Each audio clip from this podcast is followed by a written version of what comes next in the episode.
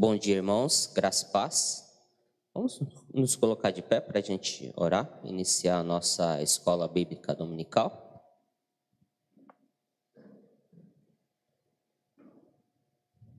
Amém?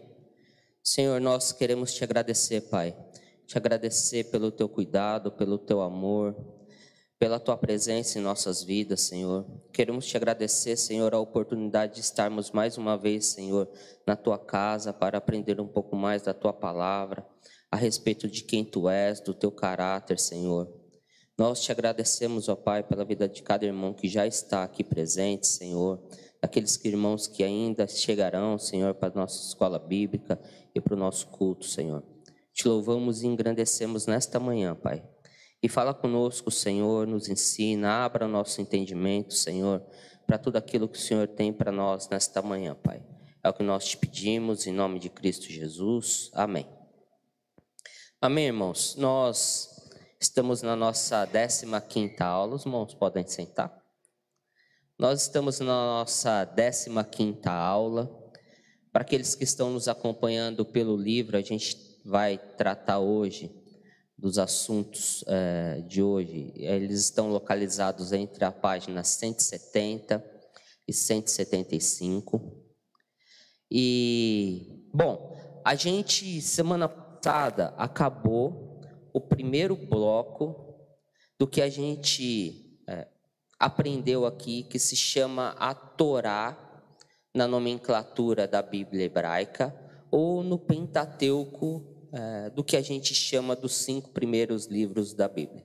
Então, Gênesis, Êxodo, Levítico, Número e Deuteronômio. Esse é o primeiro bloco que nós vimos a respeito de, é, do que a gente chama então de Torá ou Pentateuco, ou simplesmente Lei de Moisés. A partir de hoje, nós vamos começar a ver um outro bloco, um outro conjunto de livros bíblicos que nós vamos ver e que a gente já comentou com os irmãos, que é uma divisão diferente que a Bíblia hebraica tem e que a Bíblia protestante tem. É apenas uma divisão é, diferente no sentido de nomenclatura. Os livros são os mesmos, ah, ah, não tem nenhum livro a mais, nenhum acréscimo, nenhuma exclusão, apenas é, de nomenclatura, uma diferença apenas de nomenclatura. Eu queria abrir então a escola bíblica com um versículo, com dois versículos na realidade. Lucas 24, 44 ao 45 diz o seguinte: a seguir, Jesus lhes disse: São estas as palavras que eu vos falei, estando ainda convosco. Importava se cumprisse tudo o que de mim está escrito na lei de Moisés, nos profetas e nos salmos. Então lhes abriu o entendimento para compreenderem as Escrituras. O que Jesus está falando aqui é exatamente a respeito do Antigo Testamento e de como ele era dividido em sua época. Lei de Moisés, que é o que a gente falou, que a gente já viu, é o primeiro bloco dos livros é, da divisão hebraica. Depois Jesus fala: olha, é, vocês ouviram o que de mim estava escrito nas Escrituras através dos profetas. Essa divisão que Jesus faz é, dos profetas é uma divisão não só. É, Jesus não está falando aqui só dos profetas que falaram a respeito dele, mas da divisão do conjunto de livros que os é, judeus chamavam de profetas. E quando Jesus se refere aos salmos, é uma terceira divisão que a gente é, conhece como os escritos. Então, a Bíblia hebraica é dividida em três partes: Torá, profetas e escritos. É exatamente essa maneira como eles dividiam ou eles dividem o Antigo Testamento e que Jesus reconhece essa divisão é, lá no Novo Testamento. Um outro texto que eu queria ler com os irmãos está lá em Deuteronômio, 18, dos versículos 15 ao 18, vai falar assim: Yahvé, o seu Deus, levantará do meio de seus próprios irmãos um profeta como eu.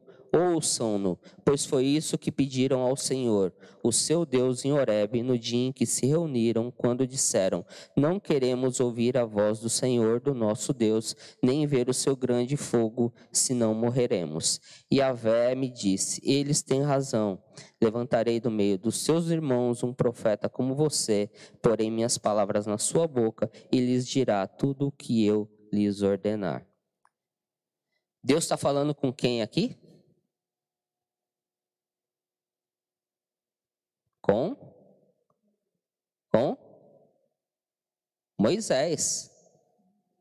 É quem escreve Deuteronômio. Os irmãos lembram essa passagem que Deus está falando com Moisés lá no Monte Horebe? Quando o povo sente medo da presença de Deus, porque vamos lembrar um pouquinho a partir de Gênesis, como Deus falava com o seu povo? Ele falava face a face. Ele falou com falava lá na viração do dia com Adão e com Eva. Depois ele falou com Abraão, no chamado de Abraão lá na sarça ardente. Depois é, é, ele falou com Abraão, depois falou com Moisés. É, enfim, Deus falava pessoalmente com o seu povo. Só que nesse episódio, lá é, no Monte Horebe, o povo sentiu medo de Deus. E aí o que, que o povo pede? Senhor, a gente não quer que o Senhor fale face a face conosco, não. A gente não quer que o Senhor é, tenha essa aproximação conosco, porque é, a gente está vendo aqui que o negócio é estreito. Então, é, constitui uma pessoa aí para falar por intermédio do Senhor a nós. E aqui então Deus promete a Moisés que levantaria no meio dele profetas, pessoas que falariam é, por intermédio de Deus, através de Deus ao povo. Irmã Celina? Ele andava com o povo. Sim, ele se manifestava, o poder de Deus. A Bíblia fala que ele é, ia junto com o povo lá no deserto, é, numa coluna de fogo à noite, numa é, nuvem durante o dia. Então, Deus estava no meio do povo, mas quando Deus precisava falar com o povo, a partir de Moisés, depois que Moisés parte, então, Deus levanta profetas no meio do povo para falar ao profeta e o profeta então falar ao povo. Essa é a maneira como Deus utiliza, como Deus se, é, se manifesta é, é, verbalmente através do, do quando ele quer falar com o seu povo, né? O Timothy Ward ele vai falar o seguinte: à medida que o Antigo Testamento se desenrola, uma forma de falar divino ganha proeminência. Deus fala por meio de seus profetas, escolhidos com palavras que eles proferem em línguas humanas e comuns. Brugman vai falar o seguinte: como modo de mediação, a profecia surge como aparição inexplicável de indivíduos que reivindicam falar uma palavra de revelação de Yahvé eles são aceitos por alguns como sendo de fato portadores dessa palavra de revelação. Então, o que, o que esses autores vão dizer? Eles estão dizendo o seguinte: que Deus, de forma inexplicável, de forma soberana, levanta no meio do seu povo uma pessoa que vai ser esse intermediário, então, entre Deus e o povo. E quando isso acontece? Brugman vai falar que é, são momentos chaves da história desse povo. São momentos chaves da história desse povo. E eu vou passar daqui a pouco um slide que vai ficar bem, bem nítido da gente ver como que isso se desenrola, esse falar de Deus por intermédio do profeta ao povo e quando isso acontece. Mas então, a partir de Moisés, então Deus promete levantar profetas para falar é, por intermédio dele ao povo. Por isso, então, que desde Josué, desde Josué, até a gente vai ver, deixa eu pegar direitinho aqui, desde Josué até os profetas menores, que a gente conhece como os profetas menores, desde Josué até Malaquias. Os é, judeus consideram todos esses livros livros proféticos, porque é Deus falando por intermédio de alguém ao seu povo, contando a história de Israel ao povo. Por isso que todos esses livros são chamados de proféticos. Então existe uma diferença aqui entre o profeta como instrumento de Deus e os livros que são chamados proféticos. Ah, nem sempre, nem sempre, o livro que é considerado profético foi é, escrito por um profeta, certo? Ok? Então, por exemplo, uh, Números é um livro profético? A gente conhece Números como um livro histórico na nossa divisão. Mas os judeus consideram números, ou é, juízes, por exemplo, como um, um é, livro profético. É, reis. A gente conhece reis como? Como um livro histórico. Mas os judeus, eles conhecem, dão a nomenclatura de é, como um livro profético. Então, existe essa divisão. Nem sempre um livro que é considerado profético pelos judeus foram escritos por um profeta. Ok? Então, existe essa divisão entre o, a nomenclatura e o que o livro significa ou quem escreveu o livro. Certo? Alguma dúvida? Então tá bom.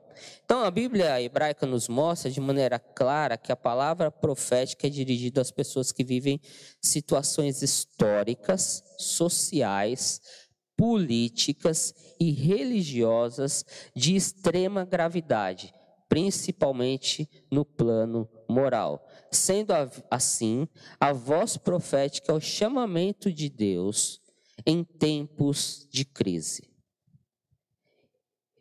Para que que a profecia ela é então evocada? Por que Deus então evoca um profeta em tempos de crise para falar ao seu povo? Primeiro, para que o povo se aproxime de Deus por intermédio do arrependimento. E para que, se o povo não se arrepender, então haja o juízo derradeiro da rebeldia do povo. Tem um quadrinho, eu acho que é o próximo slide, Sara. Dá para os irmãos enxergar? Esse quadrinho está assim. Deus faz uma aliança com o seu povo, ou com um indivíduo, porque lembremos, Deus faz inicialmente uma aliança com Abraão, de tornar a descendência de Abraão numerosa. Então, inicialmente, Deus faz uma aliança com um indivíduo, Abraão. Essa aliança é renovada lá no Monte Sinai, agora com os descendentes de Abraão, que é o povo de Israel. Então, há uma é, renovação dessa aliança com a nação de Israel, certo? E lá no Monte Sinai, Deus é, ordena com que esse povo obedeça a sua lei e cumpra a sua aliança. Certo? Porque se o povo fizer isso, obede obedecer, o povo vai ter bênção. Mas, se o povo desobedece, o povo entra em crise e aí precisa então de uma intervenção divina, que é o profeta. O profeta então é levantado no meio do povo, o profeta então chama o povo ao arrependimento. Se esse povo se arrepende, então o povo volta à obediência e volta a ser bênção e volta a ser abençoado. Mas se o povo não se arrepende, o que, que acontece com o povo? Destruição. Então, o profeta, ele é levantado no meio do povo é, em tempos de crise. Como o autor coloca, em tempos de crise política, em tempos de crise é, moral, social, ético. Então, Deus levanta uma pessoa do meio do povo para conclamar esse povo ao arrependimento, para voltar à aliança, e uma vez que eles voltam à aliança, volta à obediência, esse povo então é abençoado. Se o povo não se volta para Deus, o povo rejeita Deus, esse povo então vai sofrer as consequências da sua rebeldia. Então, no entendimento judaico, os livros que vão de Josué até o livro dos doze profetas são então considerados proféticos, livros proféticos. Segundo Claire McGuinness, os profetas de Josué a Reis, além de Isaías, Jeremias, Ezequiel e livro dos doze, contêm os relatos narrativos da vida na terra até o exílio babilônico bem como a coleção das palavras proféticas e das narrativas sobre os profetas proferindo tais palavras. Quando a gente refere-se aos livros dos, aos doze, livro dos doze, é, que, que isso significa? São aquilo que a gente conhece como os profetas menores. Não tem lá os profetas menores? Oséias, Miqueias, Malaquias, que a gente divide tudo é, em livros separados. Os judeus juntam tudo, todos esses doze profetas que a gente considera profetas menores, não em ordem de importância, mas pela quantidade de escritos que esses profetas têm, eles juntam tudo isso num bloco só e eles chamam esse bloco do livro dos doze. Ok? Então, os profetas anteriores que a gente vai ver, e quem são os profetas anteriores?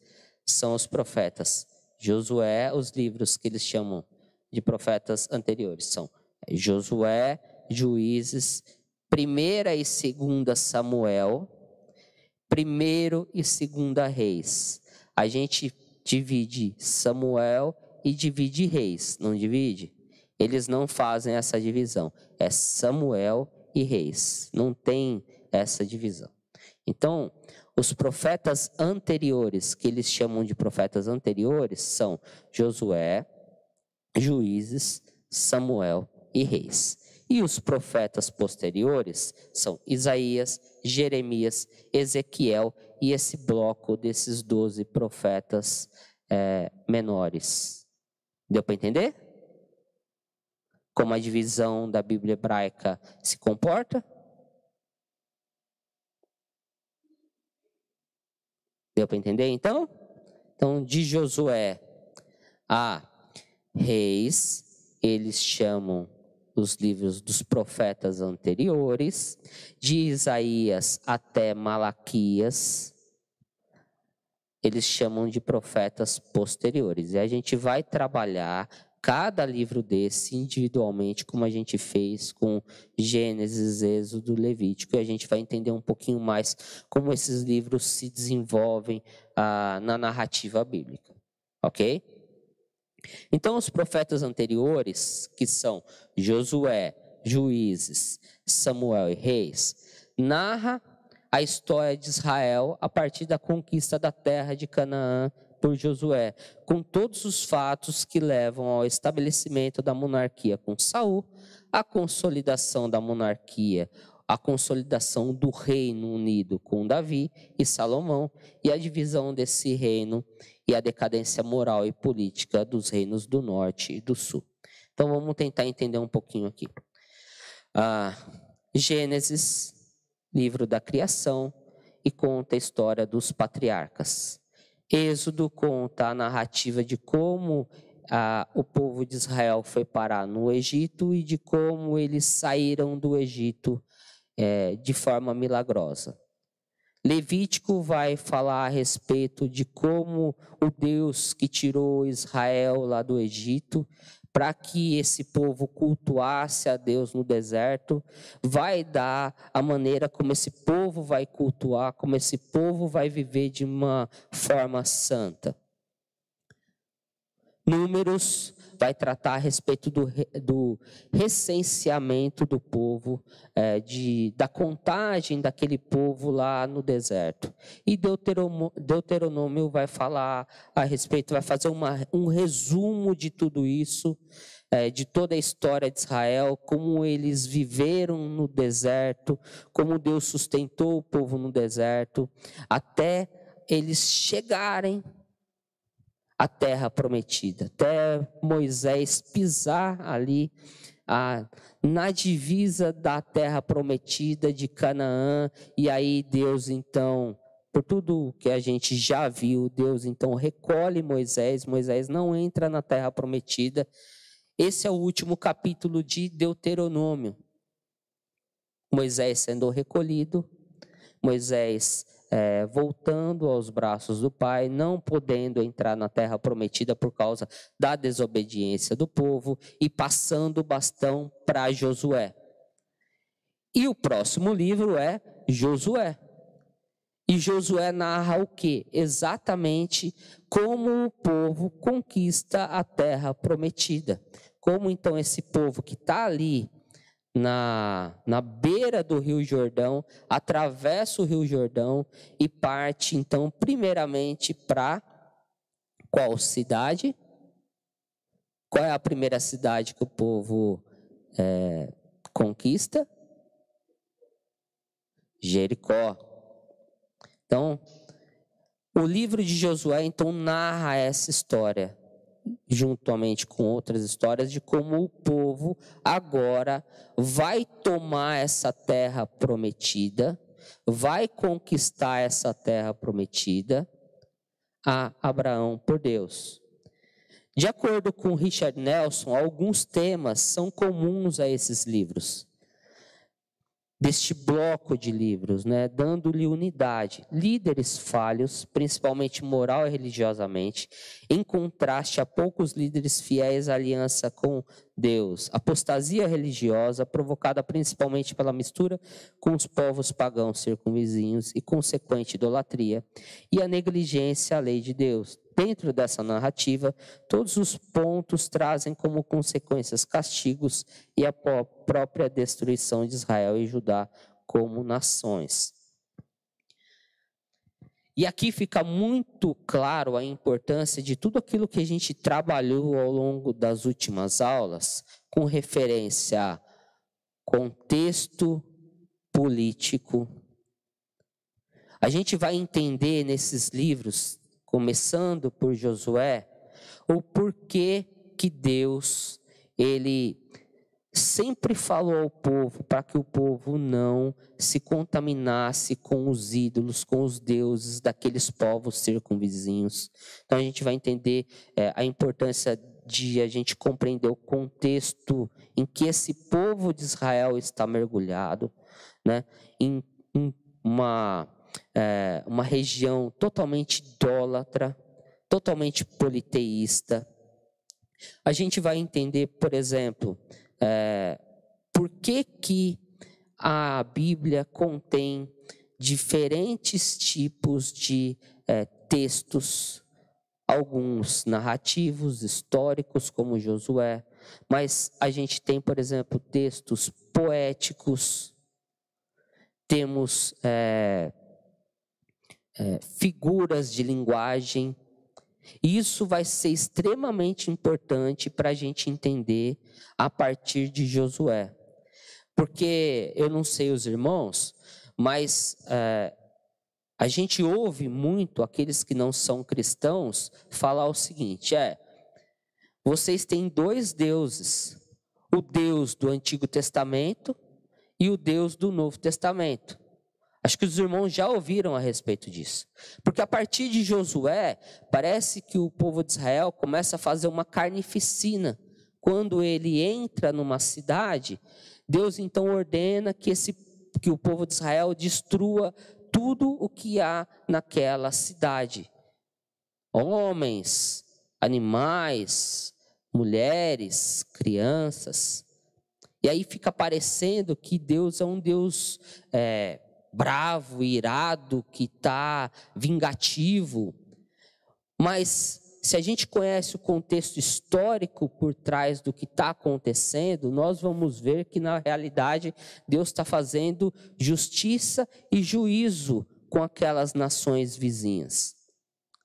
Quando a gente, por exemplo, olha hoje o Afeganistão e vê que o Talibã retomou o poder no Afeganistão e que o Talibã não permite que mulheres vá à escola, ou o Talibã começa a assassinar aqueles que não são islâmicos, né?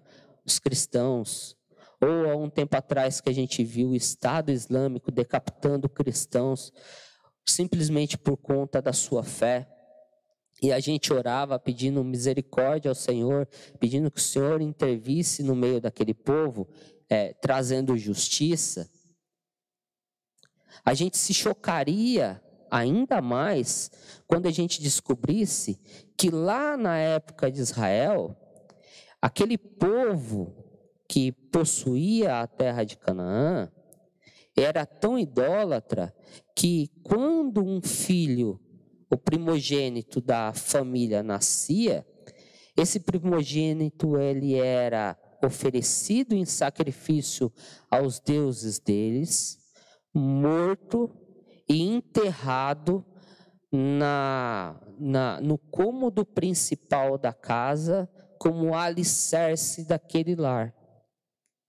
Essa era, é, dentre outras coisas que acontecia, esse era um ponto da, da, da maneira com que aquele povo vivia. Essa era a maneira com que eles viviam. Sacrificavam os próprios filhos em adoração aos deuses deles matando seu próprio filho, dentre outras aberrações que acontecia.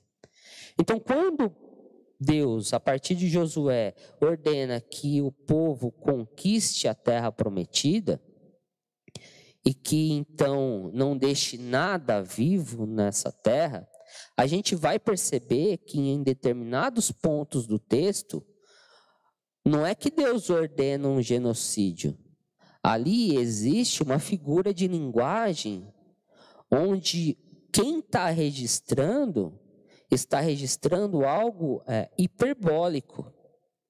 Da mesma maneira que a gente fala assim, chega em casa, às vezes com fome, e fala assim: Eu estou morrendo de fome.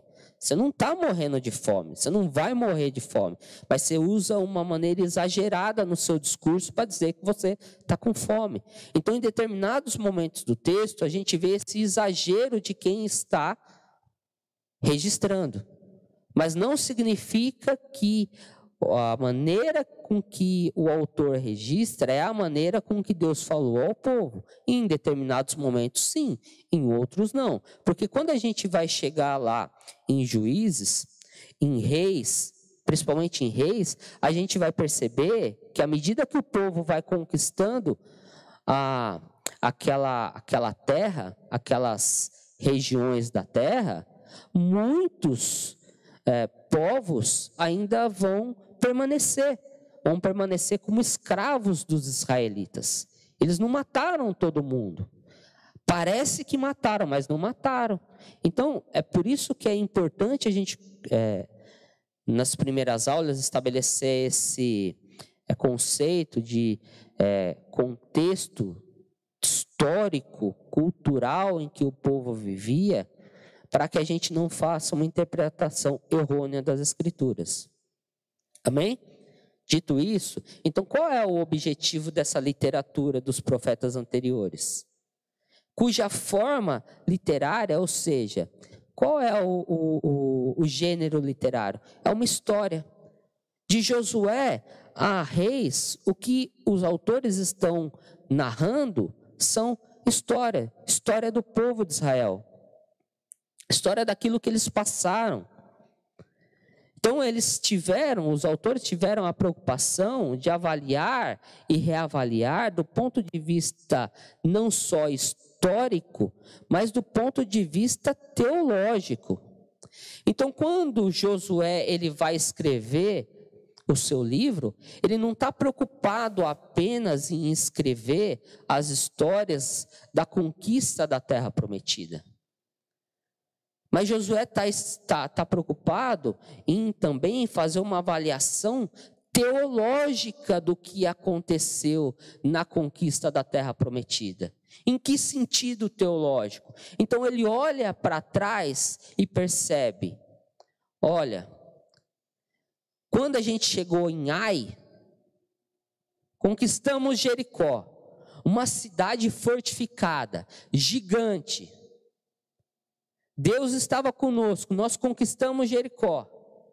Conquistar Jericó, uma cidade grande, foi fácil. Do ponto de vista é, hoje olhando, parece que foi fácil.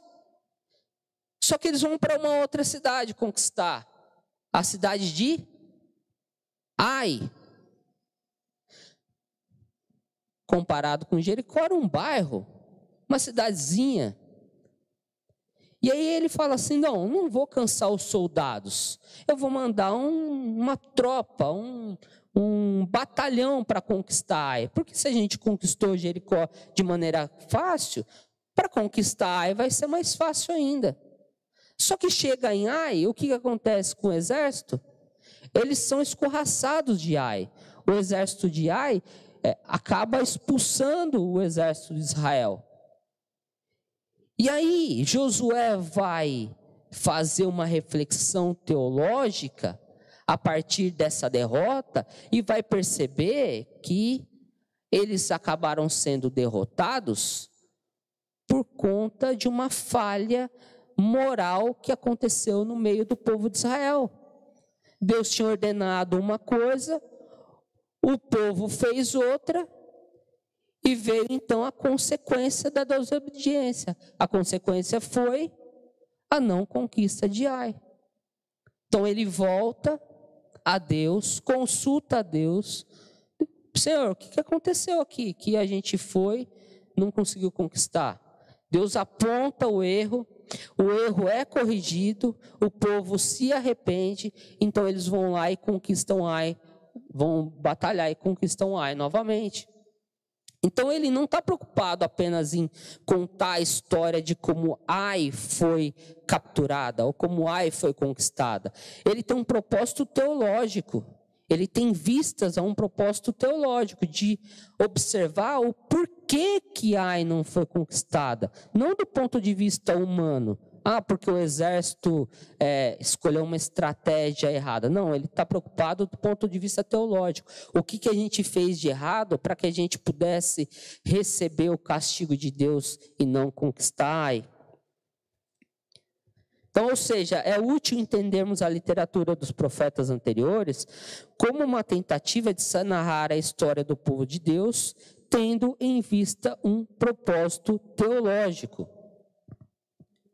Amém? Então, em Josué, a gente tem esse relato do detalhado do processo da retomada da terra de Canaã pelos israelitas. Entretanto, o estabelecimento das tribos em Canaã não significou a prosperidade de Israel como um todo.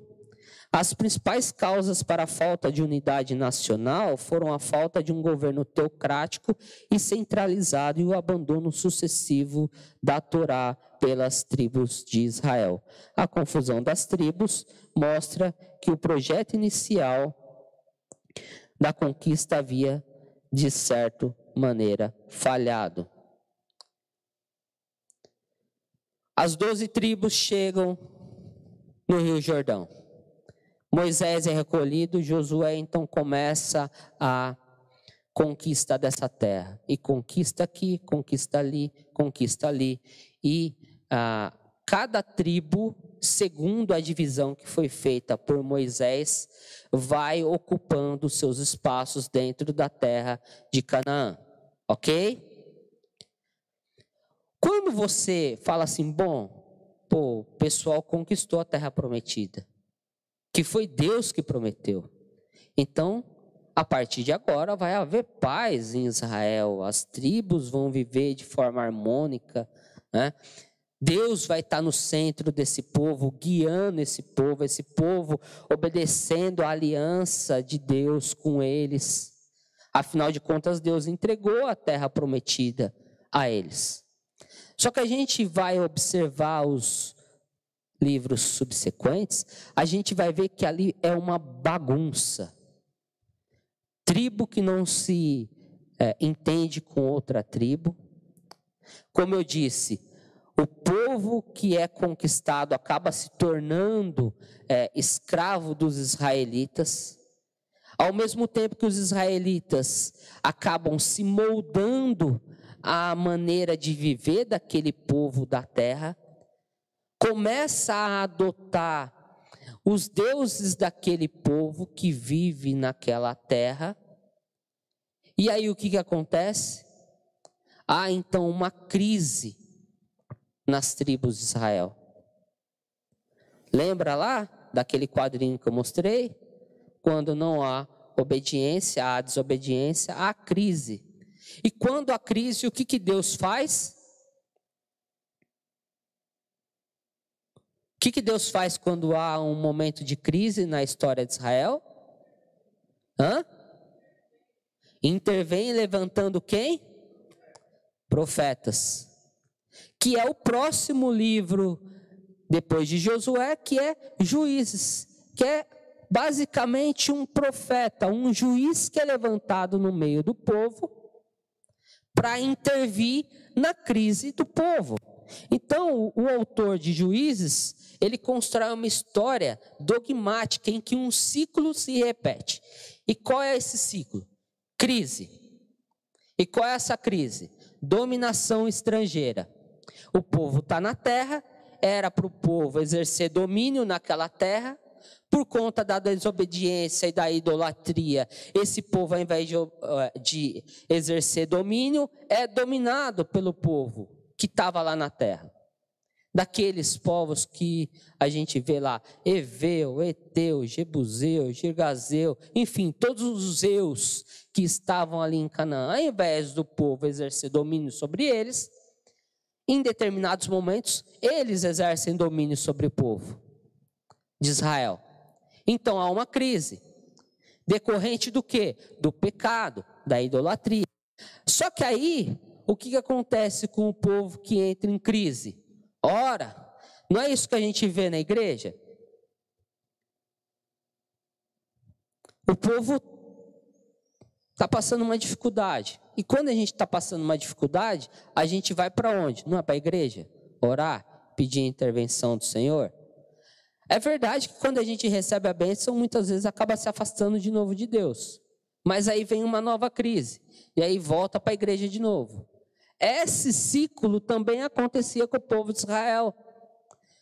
Então há uma crise. Eles são dominados. E aí o que, que acontece? Eles clamam a Deus. E Deus então intervém intervém com socorro. E qual é o socorro de Deus? Levanta um juiz. E aí esse juiz vai conclamar o povo ao arrependimento. Aí eles se arrependem.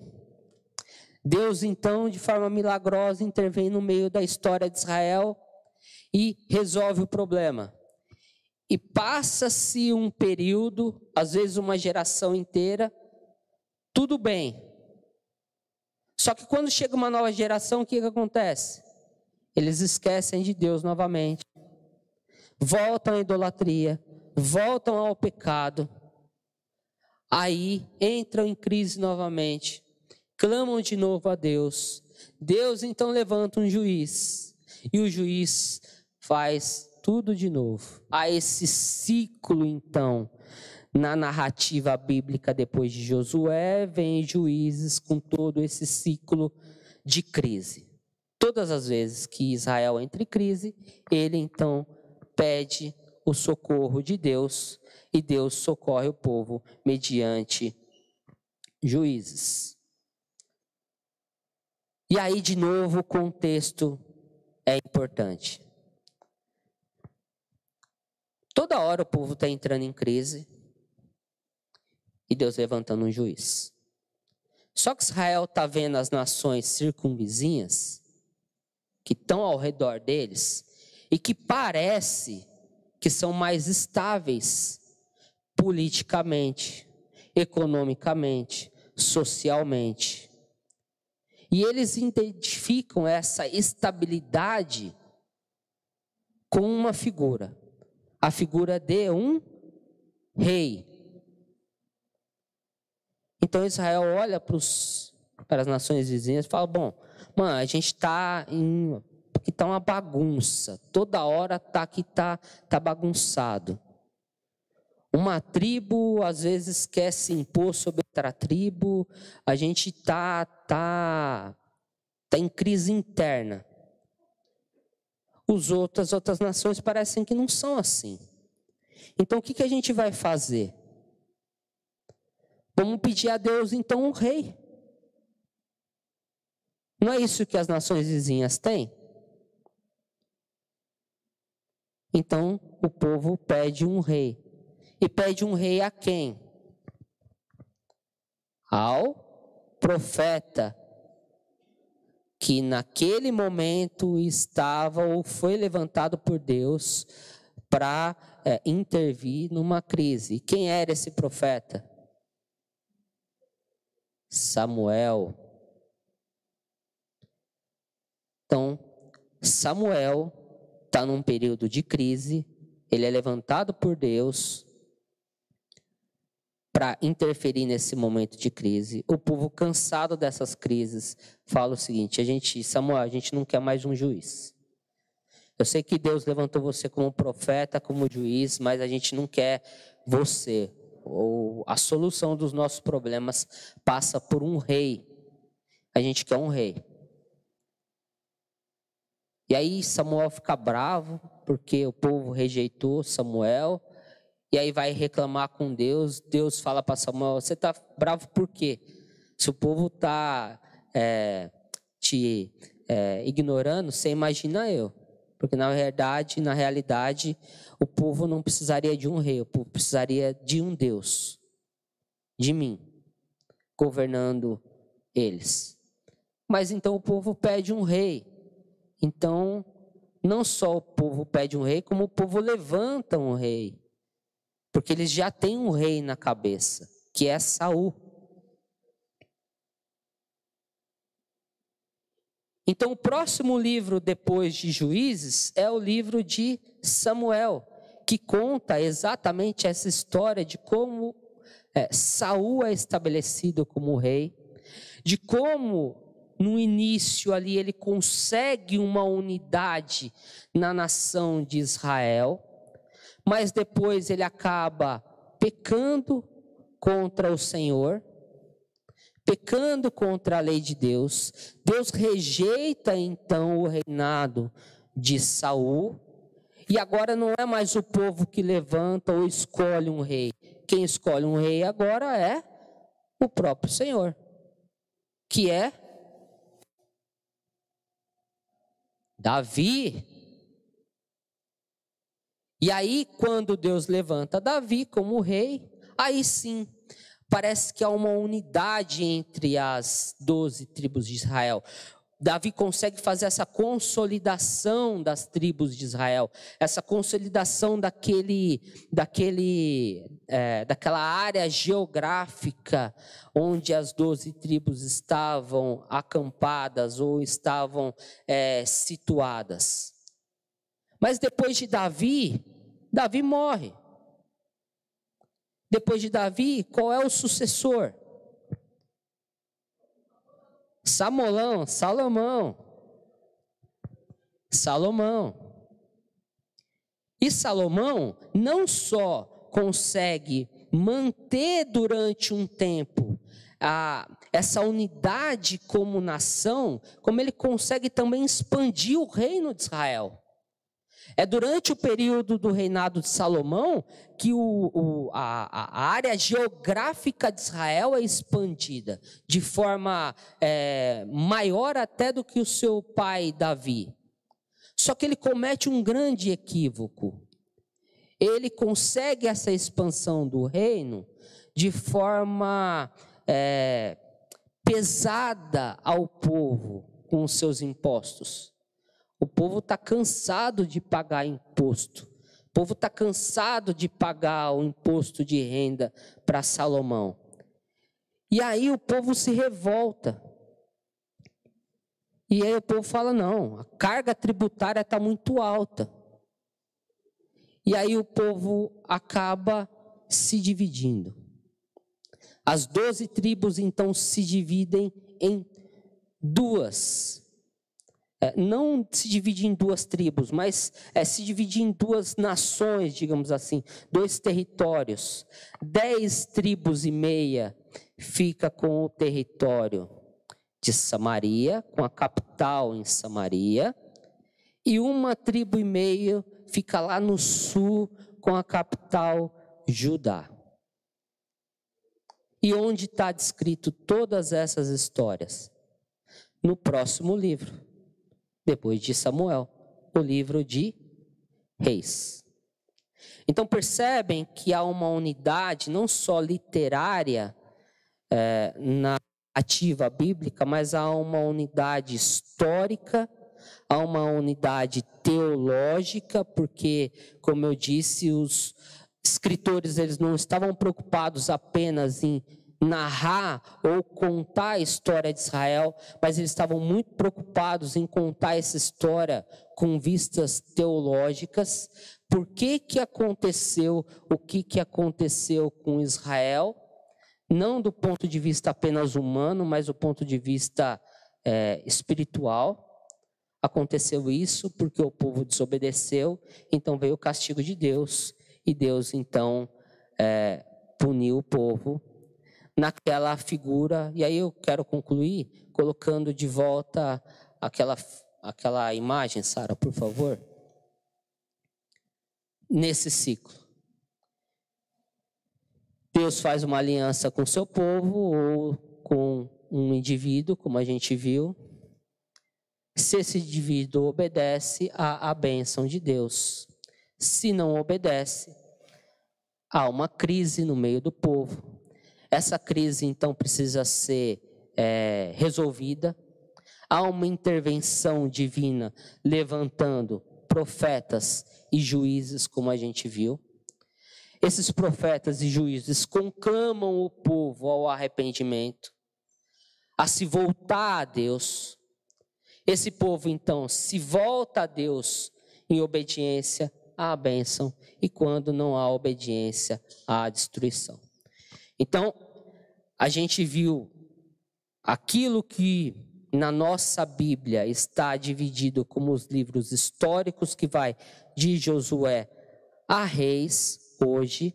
Semana que vem nós vamos ver os livros que vão de Isaías aos doze profetas, que a gente chama dos doze profetas menores. Então, a gente está seguindo uma divisão um pouco diferente do que nós temos na nossa Bíblia.